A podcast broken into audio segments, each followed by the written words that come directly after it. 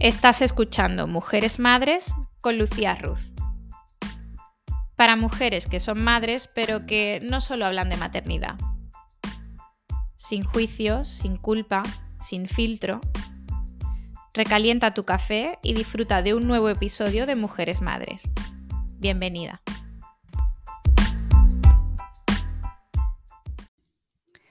El episodio de hoy es la bomba está feo que lo diga yo, pero, pero así es, porque hoy he contado eh, con la colaboración de Ángela Sánchez de Ibarwen, que es psicóloga y sexóloga, es directora de Vital Sex, divulgadora en medios de comunicación y es profesora del máster de sexología de la Universidad de Sevilla. Ángela y yo hemos hablado de cómo los cambios en tu cuerpo afectan a tu sexualidad en la maternidad, así como otros cambios derivados de la maternidad que pueden afectar a tu sexualidad, como los cambios hormonales, mentales, así como los de estilo de vida, ¿no? Como, cómo cambia tu vida cuando tienes privación de sueño, cansancio, falta de tiempo. También hemos hablado de qué les pasa a los hombres con respecto a esto, porque sabemos que su cuerpo no cambia, pero sufren cambios a nivel mental ¿Y qué pasa a nivel hormonal? ¿Cómo puede afectar la paternidad a su deseo sexual? Y hemos hablado también de qué pasa en las parejas del mismo sexo con respecto al deseo sexual en el reparto de roles. La verdad que la conversación con Ángela ha sido muy divertida, a la vez que también muy enriquecedora. He tenido que dividir el episodio en parte 1 y parte 2 porque al final la conversación se nos, se nos alargó eh, un poquito más de, lo que suelen durar mis episodios, así que, he decidido dividirlo en dos, aún así he publicado los dos en el, en el mismo día, por si te quedas ganas con ganas de más, puedes escuchar la parte 2. Espero que lo disfrutes y bienvenida. Eh, mi nombre, como has dicho, es Ángela, me, dedico a la psicología y a la, y a la sexología, eh, que es una especialidad que, siempre me había llamado muchísimo la atención y siempre había querido dedicarme a ello. Y me parece muy interesante además dedicarme desde, la psicología porque es al final mi, profesión y, y, así me es más fácil poder trabajar en el plano terapéutico con, con las personitas que tengan algún tipo de dificultad. Em, doy clases también en el máster de sexología de la Universidad de aquí de Sevilla. Llevo la consulta y soy madre también. Importante, importante para eso también, que aquí, como siempre digo, tenemos esa dualidad de eh, somos mujeres y además somos madres, no somos únicamente madres, ¿no? que como mujeres muchas veces se nos encasilla en cuando eres madre, pues ya eres mamá y todo lo demás como que pierde un poco de importancia y entiendo que no tiene por qué, ¿no? que nuestro rol de madre puede ser muy potente y tener mucha fuerza en nuestra vida, pero a la vez nuestra parte de mujer y nuestro desarrollo profesional y personal, pues también es siempre importante. Así que por eso me gusta tenerte aquí, porque además de ser profesional y experta en el tema que vamos a hablar hoy, en el sexo en la maternidad y la paternidad, pues también es importante y te pido que cuando tengamos esta conversación tengas presente esa experiencia tuya como, como madre, que es lo que va a hacer que esta conversación... Eh, tenga un punto más personal y más cercano a todo el mundo que, que nos escuche hoy. Sí, eso eh, es indiscutible, Lucía, porque date cuenta que, como bien has dicho, sí que es un proceso bastante identitario. Eh, sí que es verdad que hay muchas más parcelas de, de nuestra vida y creo que, que muchas veces eh, se le resta muchísima importancia en el momento en que somos madres, pero no deja de ser, ya te digo, eh, una cuestión que al final afecta pues a, toda nuestra forma de, ser y, también en nuestra forma de actuar y, ya te digo cómo cambia o cómo va cambiando la vida a lo largo del proceso, desde que pensamos en ser madre hasta que, mm, pues ya hasta siempre, porque ya no dejamos de serlo nunca. Totalmente. Entonces sí que es verdad que, ya te digo que es un hecho que marca bastante y hay que tenerlo en cuenta, a pesar de que muchas veces eh, pues queramos como dejar esto a un lado y decir, pues la modernidad muchas veces se basa en que eh, no estemos como tan pendientes, digamos, de, nuestros hijos, sino también de otros aspectos de nuestra vida, pero eh, sí que es verdad que eh, requiere además de un proceso de adaptación y que muchas veces no se puede compatibilizar o coordinar todos estos ámbitos hasta mm. que realmente no nos hemos adaptado a que pues eso, a que nuestra vida ha cambiado y que, bueno, y que ahora tenemos que organizarnos de otra manera. Totalmente. Totalmente. Bueno, pues vamos a empezar eh, a profundizar un poquito más en, la temática de hoy. Em, tengo algunas preguntas que nos han hecho llegar algunas oyentes, porque lo hice abierto a hombres y mujeres, pero todas las preguntas que he recibido han sido de mujeres, así que esto lo vamos a cubrir, pero lo vamos a hacer al final del, del episodio, ¿vale? Yo te voy a ir planteando algunos temas, los vamos tocando y cuando ya terminemos, pues resolvemos, resolvemos estas preguntas. Estupendo. Entonces, a mí me gustaría empezar por cómo los cambios que ocurren a nivel físico en nosotras afectan a, nuestra sexualidad, a nuestro deseo sexual, ¿vale? Entonces, yo creo que cuando no te sientes bien, bien, en tu cuerpo, no lo reconoces, eso afecta a cómo de sexy te sientes y sobre todo a cómo de cómoda te sientes en él y cómo de preparada estás para compartirlo con tu pareja. Entre amigas, madres, nos solemos apoyar. Yo la primera que se lo digo a todas mis amigas que son madres se lo digo con honestidad, no por hacerlas sentir mejor porque sí, no, pero cuando eh, me dicen, tía, mira qué barriga, o mira el pecho por donde me llega, yo lo que siempre le digo es, tía, pero eres una diosa, has creado vida, siéntete orgullosa, ¿no? Y, y todo esto es verdad, o sea, sí, las mujeres somos muy poderosas, mm, el, el proceso de embarazo, parto, crianza es como que también saca muchas inseguridades, pero también nos empodera mucho de lo que somos capaces de, hacer, ¿no? Y a lo mejor esto, este mensaje que yo le digo a mis amigas con honestidad y que lo pienso de verdad, a mí misma no me vale. Entonces es como, como una, lucha interna mía de me creo una mujer feminista y, y, moderna y tal, pero luego tengo en mí arraigado un mensaje que puede sonar muy patriarcal de yo sinceramente sí, seré una diosa, he creado vida, pero yo no me encuentro en mi propio cuerpo y no me siento así de empoderada, ni me siento así de sexy, ¿no? Entonces es como, este mensaje está ahí, está bien que nos lo digamos las unas a las otras, pero realmente mm, tú como psicóloga y sexóloga y que además como madre, ¿qué nos puedes decir sobre cómo afectan los cambios físicos en tu cuerpo a tu vida sexual? A ver, Lucía, pues a ver, eh, sí que tiene mucha razón en que cuando empieza uno a modificar un poquito eh, su aspecto, eh, bien sea por el embarazo o en otro proceso de la vida, que por lo que sea tengamos que, vivir ese proceso, al final estamos viviendo un duelo y eso requiere de mm, eh, pues de pasar por, por, las fases que requiere un duelo, ¿no? De esa ira, esa eh, rabia de por qué me está pasando a mí esto de esta manera, ¿no? También una parte de tristeza, de perder un poquito a lo mejor el cómo nosotras nos sentíamos bien con nosotras mismas. Entonces, eh, pues claro que, que modifica o que o que influye quizás directamente en el deseo. Yo cuando hablamos de deseo en el embarazo empezaría a remontarme antes del embarazo quizá. Eh, porque son procesos eh, bastante duros. Eh, sí que es verdad que hoy en día la edad de, maternidad ha, aumentado bastante, ¿no? solemos decidir el ser madre con una edad más avanzada.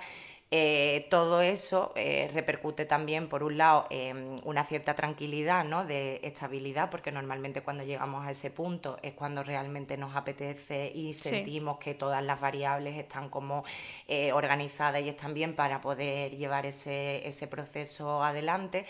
Em, pero también eh, surgen como más dificultades, ¿no? Eh, tanto en nosotras por, em, porque el cuerpo pues, tiene un reloj biológico y eso también influye, como también en, los hombres, que de hecho hoy en día se ve que, que, en las investigaciones suelen ser ellos los que tienen más problemas en cuanto a la reproducción. Entonces, cuando este tema eh, empieza ya a a cocerse, digamos, un poquito dentro de la pareja y a empezar a tomar decisiones, ya hay eh, una modificación en los patrones que solemos llevar a cabo. Eh, en nuestros encuentros íntimos, ¿no? No es la sexualidad quizás general, pero sí es la parte que tiene que ver precisamente con los encuentros sexuales. Entonces, muchas veces empezamos a programar y a planificar los momentos en los que eh, se va a... Mm, eh, a, propiciar el que me pueda quedar embarazada. Entonces, toda esa dinámica ya empieza a influir en el deseo de la pareja.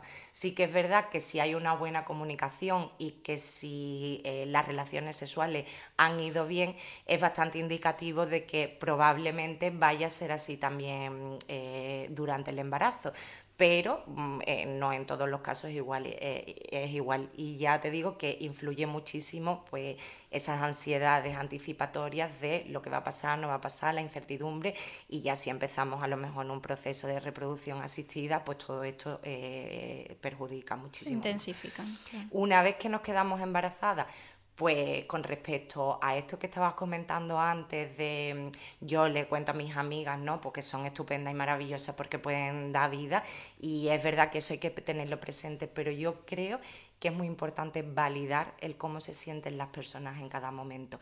Creo que hay como una dificultad en esta sociedad a la hora de hablar de temas que pueden ser como mm, difíciles, tristes o complicados para las personas. De hecho, cuando empezamos a llorar es como no llores, no llores, no pasa nada, ¿no? Entonces, en este caso también cuando vemos a una amiga o a alguna persona así cercana que está viviendo por ese proceso y se ve mal, tendemos, como tú dices, a animarlas, ¿no? Es como te vas a sentir mal si estás haciendo un proceso muy bonito. ¿Por qué no? Porque no nos vamos a poder sentir mal. Totalmente. O sea, que, muchas veces eh, esto de de validar tiene que ver con sentirnos escuchadas en muchos momentos, ¿no? Cuando a veces nos dicen que no nos podemos sentir mal por algo o que no es respetable sentirse así, pues automáticamente entran las presiones y además nos sentimos como muy incomprendidas. Y creo que no es un momento precisamente para sentirnos así, sino todo lo contrario. Entonces, yo sí que animaría a que si nos sentimos así mal, pues también permitirnos sentirnos mal. Oye, que no me gusta que mi cuerpo esté cambiando y no pasa nada porque esté cambiando. Entonces, eh, bueno, y si pasa porque yo me siento mal, pues me lo voy a permitir también, porque no tiene, no tengo por qué estar siempre sintiéndome bien, ¿no? Y creo que eso es parte también de lo que promueve un poco la sociedad, de esto de hay que sentirse bien, hay que estar siempre felices. Pues no, hay momentos y momentos y yo creo que este es un momento para poder sentirnos como nos dé la gana de sentirnos. Creo. Sí, lo que, lo que pasa es que toda la razón y nada más que escucharte me da mucha tranquilidad con respecto al menos a cómo yo me siento, ¿no? Y al final es esta presión social, eh, tanto por el lado más patriarcal de tenernos que recuperar, tener que estar preparadas en la cuarentena, hasta también el lado extremo a esto de eres una diosa, tu cuerpo es capaz de todo, ¿no? Entonces es como o te mueves en un sitio o te mueves en el otro, pero pensar las dos cosas a mí me genera esa, esa incomodidad interna de, joder, que sí, que, que soy maravillosa, que he dado vida, pero a la misma vez no me puedo permitir estar mal, no, es como que nada nos vale, no nos aceptamos lo que sentimos ni en un sentido ni en el otro. Y, al final yo creo que esto es un poco el reflejo de cómo las mujeres vivimos en, la sociedad, un poco de, ¿no? en general, de, no poder dejarnos sentir, no poder dejarnos recaer, ¿no? Y, y darnos esta paz que en un momento así de cambio de nuestra vida, de, nuestras prioridades, de nuestro cuerpo, algunas veces necesitamos. Entonces me encanta esta tranquilidad con la que lo hablas de, bueno, te sientes así, pues ya está, no pasa nada. Claro, si es que Lucía, yo creo que, que precisamente los conflictos vienen cuando no nos permitimos determinadas cosas. Esto que tú dices de si se supone que tengo que estar feliz, ¿no? Estoy viviendo una cosa muy bonita y además eh, lo puedo hacer yo, que, es verdad que eso es importante y creo que es una envidia eh, bastante compartida por los hombres, ¿no? El, muchas veces no poder pasar por ese proceso. Pero bueno, una cosa no quita la otra, ¿no? Y, además en todo proceso de duelo, y esto no deja de ser eh, uno, yo de hecho hacía hace unos años un taller, precisamente antes de ser madre, pero hacía ya un taller de del duelo que pasamos cuando hemos tenido un hijo o una hija querido y deseado. O sea, que no por, por ser querido y deseado eh, deja de tener complicaciones o, o dejamos Deja de, ser un duelo en el que te pierdes a ti o quién eras tú antes, ¿no? Al final encuentras una nueva identidad, no es que ya no seas nadie, pero quien tú eras antes difícilmente puede serlo porque todo tú has cambiado. Eh, todo tú, además tú lo has dicho, Lucía, es que todo tú es a nivel eh, hormonal, que empiezan a activarse pues todos los procesos que tienen que ver con, con la reproducción es también los miedos, ¿no? A nivel hormonal también muchas veces no tiene tanto que ver con el proceso biológico, digamos, del embarazo en sí, que, que, por supuesto todas las mujeres que no estén oyendo y hayan sido madres seguro que identifican, eh, pues mejor o peor, porque esto cada mujer es un mundo y no hay una regla de tres, con lo cual no se puede protocolarizar tampoco nada, sino que es importante aquí la escucha activa y el ver cómo se siente cada persona en cada momento. Entonces, cada una lo vive de, de maneras diferentes, pero yo, mm, mm, vamos, pondría la mano en el fuego porque todas las que han sido madres han pasado por esa Em, por ese desconocimiento y por esa sensación de eh, no estoy manejando mi cuerpo o no sé lo que me está pasando o ahora no sé por qué estoy contenta o ahora no sé por qué estoy triste. Pero ya te digo que, que además de todo eso se activan también pues el cortisol y otro tipo de hormonas que tienen que ver también pues eso con la sensación de, em, miedo, de estrés, de todo lo que eh, conlleva todo este proceso, porque no hay que olvidar tampoco que, la mujer se pone en riesgo eh, cuando se queda embarazada, así que es verdad que es un es un proceso muy bonito eh, y no hay que, em, digamos, focalizar la atención en esos miedos, pero sí que es verdad que, bueno, que al final nuestro cuerpo se pone en riesgo en ese momento y no todos los embarazos son iguales. Y aquí también se me ocurre mencionar que eh, afecta muchísimo al deseo eh, las mujeres que han vivido a lo mejor algún proceso, por ejemplo, de aborto antes de este nuevo embarazo. Todo eso eh, también dificulta muchísimo el que mm, nos sintamos bien con nuestro cuerpo y además nos apetezca abandonarnos a sensaciones placenteras, porque otra de las cosas que parece que va un poco en nuestro código genético es la culpa, ¿no? Parece que, que vivimos muchas cosas con, culpa y este proceso no, no, está exento, claro, de, de ello. Entonces, todo lo que pensemos que pueda dañar o no dañar eh, también eh, nos genera ese miedo y ese miedo nos afecta también al deseo.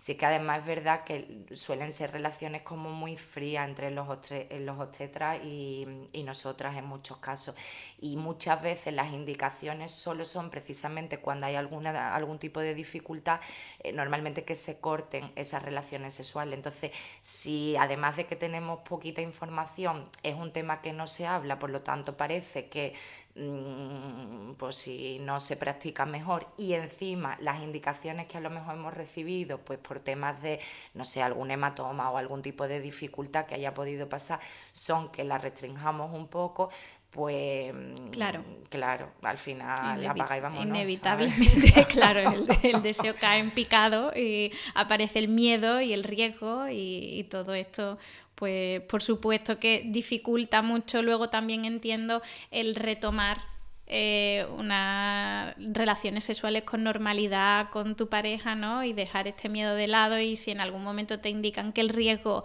ha terminado, cómo realmente te sientes de cómoda para volver ¿no? a tener una vida sexual normal y ya no solo durante el embarazo, sino mencionabas antes que además de los cambios físicos también son los cambios hormonales, pero incluso ya después del parto y cuando ya el bebé forma parte de, la familia ¿no? y está Mm, sin dejarte dormir y, ha cambiado tu vida y de 10 necesidades que tenías ya solo puedes atender una, que probablemente sea hacer pipí con el bebé en brazos.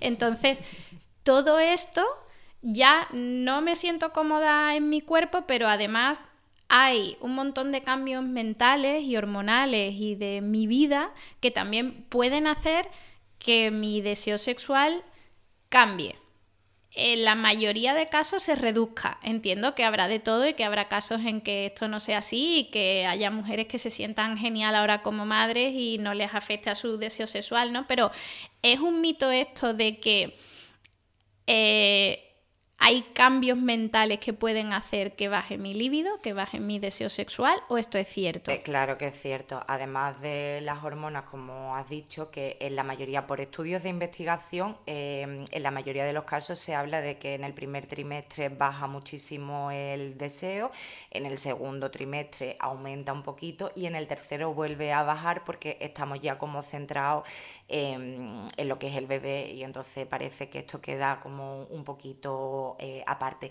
Además también tiene que ver, eh, pues precisamente porque la oxitocina, la prolactina, eh, las hormonas que están digamos, más, más relacionadas con, con, este proceso, empiezan a aumentar. Entonces sí que nos apetece a lo mejor tener encuentros, pero quizás eh, tiene que ver más con lo afectivo que, mm, que con lo que eh, entendemos no por sexo, que parece que cuando pensamos en sexo pensamos en un coito. Y es verdad que si hablamos de coito, ya te digo, más o menos funciona así. Eh, esto en cada mujer es diferente. Yo he tenido pacientes que me dicen, Ángela, mm, como nunca he estado de deseo, eh, de disfrute. Los orgasmos suelen ser también bastante más placenteros cuando se tienen. Entonces, hay personas y personas, por lo tanto, ya te digo que, esto es lo importante, escucharse a una misma y, y, sobre todo ver qué nos va apeteciendo para recuperar, digamos, el deseo, para mantenerlo. También hay que ver qué, prácticas sí que nos apetecen más, porque eso también es acariciarnos, también es besarnos, también es estimularnos, aunque no lleguemos a una penetración, con lo cual ese tipo de cosas sí se pueden ir haciendo. Y de hecho se, como que se necesitan un poquito porque así además fomentan también el vínculo que hay en, en, la pareja. Luego también es verdad muchas veces, Lucía, que con esto de la complacencia, que también parece que va en nuestro código genético, eh, eh, se produce muchas veces como dispareunia. Eh, daros cuenta que por la vasocongestión, la irrigación sanguínea que tiene el cuerpo en esa zona más genital, muchas veces se produce algún tipo de irritación o dolor y muchas veces por no... Mm, hablar claramente o por no eh, responsabilizarnos de dirigir el que queremos llegar a otras prácticas diferentes que antes, solemos volver a meternos en las prácticas que normalmente conocemos, en las que tenemos en la cabeza, que es la satisfacción sexual, que es el coito. ¿Qué el sexo de servicio, que leí un artículo y, cuando lo leí dije, wow, cómo las mujeres caemos en esto, pero que haya un término que, que, es el sexo de servicio, que es el sexo para servir a mi pareja. ¿no? Y que después de la maternidad es cuando más se da este sexo de servicio de tengo que continuar sirviendo mi matrimonio, tengo que continuar haciendo lo que hacía, me apetezca o no me apetezca, o ya no me guste, porque, oye, las episiotomías hacen que mm, lo que te gustaba antes pueda cambiar, ¿no? Y también incluso una cesárea, que también tu cuerpo ha cambiado. Entonces, lo que tú dices de comunicarme qué me gusta, qué no me gusta, el sexo, entenderlo eh, en todas sus formas, no solamente en el coito o en lo que hacíamos antes, que cada uno haga lo que, o sea, sea lo que, lo que signifique para él, ¿no? Pero eh, nuevas maneras, abrirnos, hablar con tu pareja de, oye, no sé lo que me gusta ahora, no sé con qué me siento cómoda, vamos a investigar, no te sientas mal si no quiero hacer lo mismo de antes, no eres tú, soy yo, ¿no? O sea, tú no has cambiado, probablemente tu pareja sea un hombre o una mujer, no ha parido, has parido tú. Entonces, llegar a esa conversación, generar ese momento de confianza en un momento en el que probablemente también te sientes insegura, tampoco no sabes ni lo que te gusta. Entonces, ¿por dónde empieza la conversación? ¿no? De, oye, ahora esto no, eh, ¿y ahora qué? Eh, por eso te digo, Lucía, que eh, eh, va a ser muy buen indicativo también la relación previa a este momento. Claro. si nosotras o nosotros, la relación está acostumbrada a hablar normalmente de las cosas, a tener una buena comunicación y a tener una buena negociación, que eso es fundamental dentro de la pareja, eh, nos va a resultar muchísimo más fácil también eh, el ir trasladando, oye, a mí ahora no me apetece hacer estas cosas o, o no probamos esto mejor, ¿no? Eh, o me duele la zona, la zona genital y me apetece pues tener un momento íntimo contigo, pero no me apetece que forme parte de la relación mis genitales en este momento. Entonces, si hay una buena comunicación y eso se ha ido trabajando durante la relación, eh, yo creo que, va a haber muchísima más facilidad para poder ir, ya te digo, orientando un poquito a lo que queramos. Orientando o como tú has dicho, explorando. Además me parece un momento muy bonito para que la pareja pueda vivir, eh, digamos, otra fase eh, más, ¿no? Porque hasta ahora nos, a lo mejor nos conocíamos perfectamente o, casi a la perfección en varios ámbitos de nuestra relación y ahora resulta que está cambiado, por lo tanto conlleva el que nuevamente nos pongamos a lo que has dicho, explorar, eh, investigar un poquito qué partes del cuerpo nos gustan y descubrir nuevas zonas erógenas, porque yo mm, sigo diciendo que teniendo un cuerpo eh, y una piel tan erógena y tan maravillosa para disfrutar de tantas sensaciones, ¿por qué nos ceñimos solamente a... muy limitado. Efectivamente, a una parte tan pequeñita del cuerpo.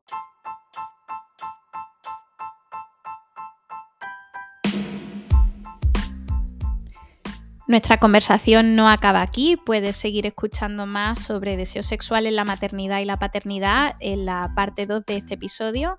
Además, eh, si te está pareciendo interesante, te invito a que compartas, también a que nos dejes feedback en redes sociales, puedes encontrarme como mujeresmadres.podcast en Instagram y en TikTok como arroba mujeresmadres. Espero que sigas escuchando la parte 2 y que hayas disfrutado de este episodio.